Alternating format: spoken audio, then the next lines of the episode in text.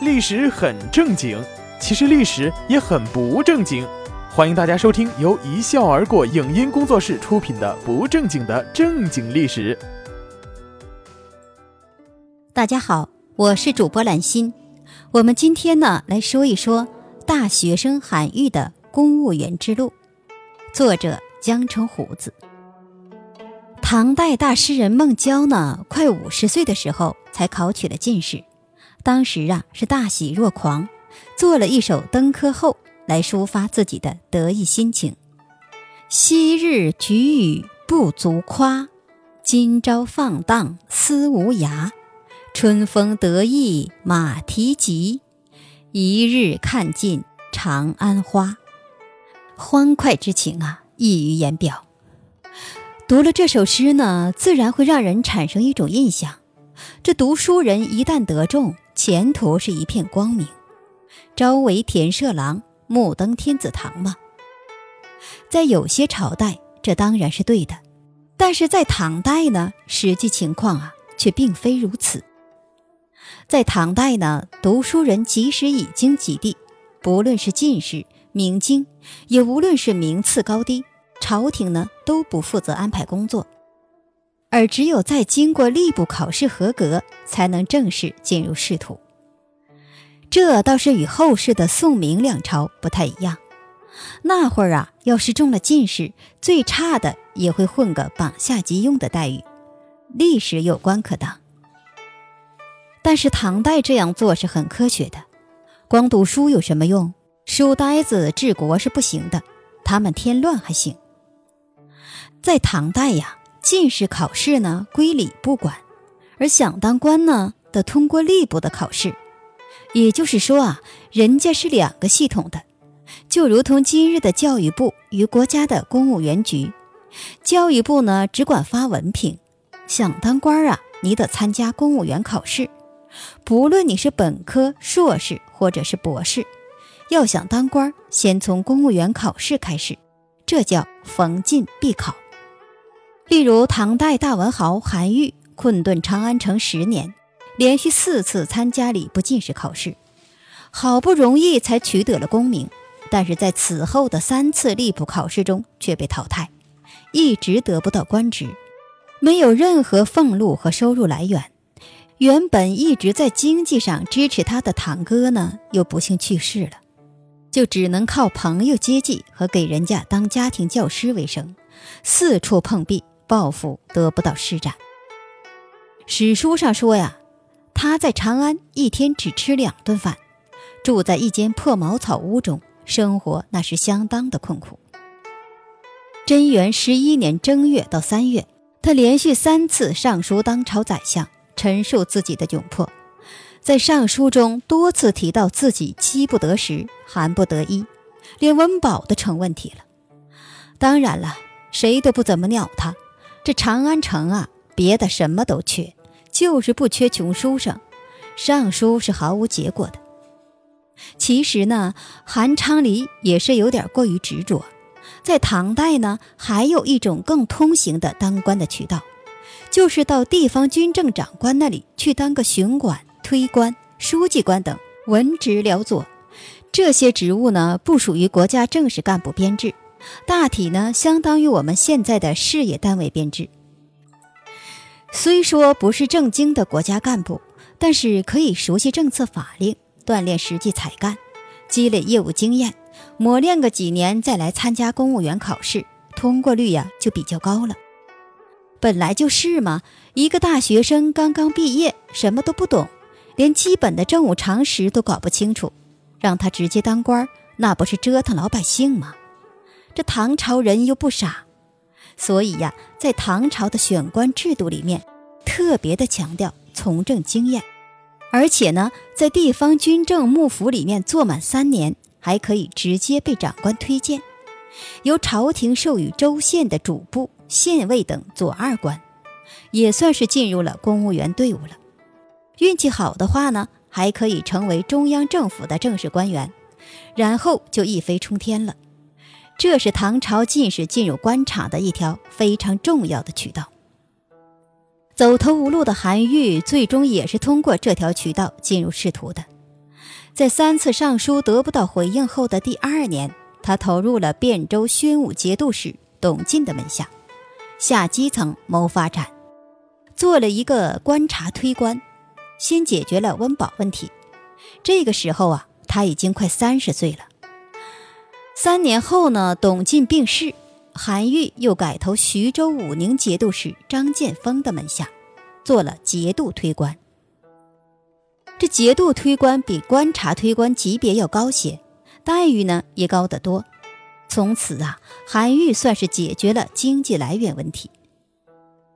从他的诗文中也可得知，例如他在汴州时写的诗中有“妾中有余衣，案中有余粮，闭门读书时，窗户忽已凉”，是一副温饱闲适的模样。在徐州时呢，他写道：“日月有所入，比之前时丰约百倍。”这是生活进入富足的状态呀。韩愈呢，之所以能在短短三年时间内，从接近乞丐到达成小康，得益于唐代幕僚相当丰厚的报酬。像韩愈这样的推官呢，这每月的俸禄啊是三万文起步。加上补助，至少是四万文。如果还有其他的兼职呢，收入还会翻番。按照当时的物价，一匹绢价值八百文，一斗米值五十文，一斤盐值四十文。照韩愈的基本工资呢，可买粮食八百斗。唐代的一斗呢，相当于现在的六点二五公斤，也就是说，韩愈的月工资可以买五千公斤粮食。按照现在的物价呀，折合人民币四十万，这个收入已经是金领级别的了，的确可以过得上比较高水平的生活了。而中央同级别的官员的收入呢，就要寒酸得多，一般呢只有地方官员收入的一半。关键是呢，长安的物价又很高，白居易不是也感叹在京城白居不易呀？很快呀，这韩愈就感受到了白居易的痛苦了。在张建峰的大力举荐下，韩愈进入了中央朝廷，任四门博士，工资收入呢也从四万文直线下降到一万六千文。最要命的是啊，韩大才子有个他自己都承认的毛病，什么毛病呢？好色。再加上这几年收入颇丰，早就不是光棍一人了。已经是妻妾成群，拖家带口了。在随后的十一年间，韩愈混迹于中央政府，屡遭贬谪，又被多次启用，先后担任过监察御史、阳山县令、江陵府法曹参军、国子博士、河南县令、直方员外郎等职务，干部身份自不必说，级别呢也基本上去了。可是收入呢却是下来了。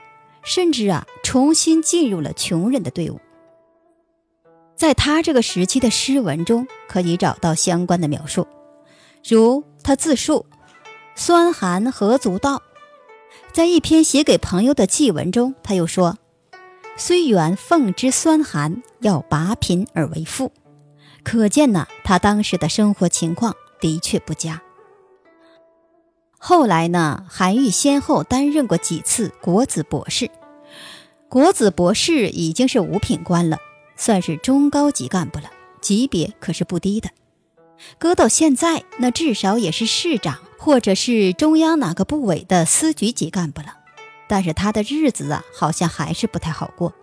诗文中有曰：“有时未招餐，得米日已厌。”这话说的什么意思呢？等米下锅呀，都等了一天了，早饭都没得吃。米来了呢，天都黑了，真是有点惨呐。